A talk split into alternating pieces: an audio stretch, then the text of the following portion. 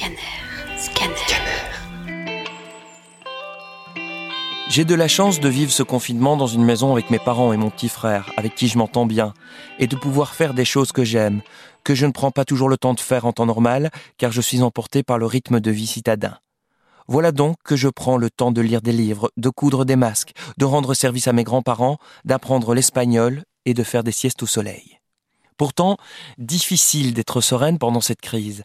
Avec les mesures prises par le confinement et la distanciation sociale, on a tendance à se replier sur soi et à passer beaucoup de temps derrière nos écrans. Personnellement, j'ai beaucoup traîné sur Internet et mes parents aussi. Mon avis, par rapport à la crise, changeait en fonction de l'information que je venais de lire ou de ce que mes parents avaient lu.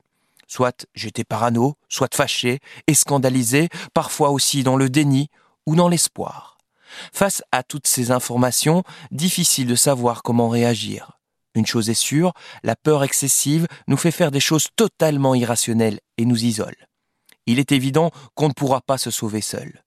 On est tous et toutes dépendants, dépendantes les unes des autres et les uns des autres, et tant que l'autre ne sera pas protégé, le virus sera toujours une menace pour nous. Les grandes victimes de cette crise sont les personnes qui avaient déjà des difficultés avant. Les voilà encore plus démunies et vulnérables aujourd'hui. Je pense aux sans-abri, aux migrants, aux détenus, aux malades, aux personnes âgées seules, aux indépendants, aux pays pauvres, et j'en passe. Cette crise fait ressortir les failles de notre système et les inégalités ne font qu'augmenter. Je reste prudente et je respecte les mesures prises par le gouvernement, elles sont nécessaires, mais ce ne sont pas les seules solutions. Je sais que si je me restreins à rester dans ma bulle, à attendre que ça passe, je vais avoir du mal à tenir le coup psychologiquement. En ce temps de crise, un peu de solidarité fait du bien au moral. Les pouvoirs publics et les soignants ne sont pas les seuls à savoir agir. Je pense qu'on peut toutes faire notre part. S'informer, militer ou agir. Les possibilités ne manquent pas.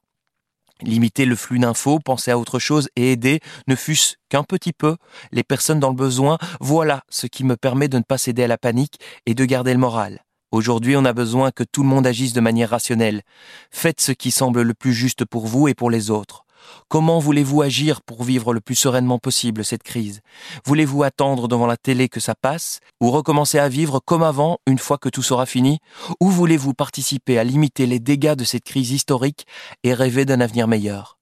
Beaucoup d'initiatives ont déjà émergé, Voici deux liens qui m'ont inspiré sur les possibilités d'aide à Bruxelles. Le groupe Solidarité Bruxelles Coronavirus sur Facebook et le site solidaire.bruxelles.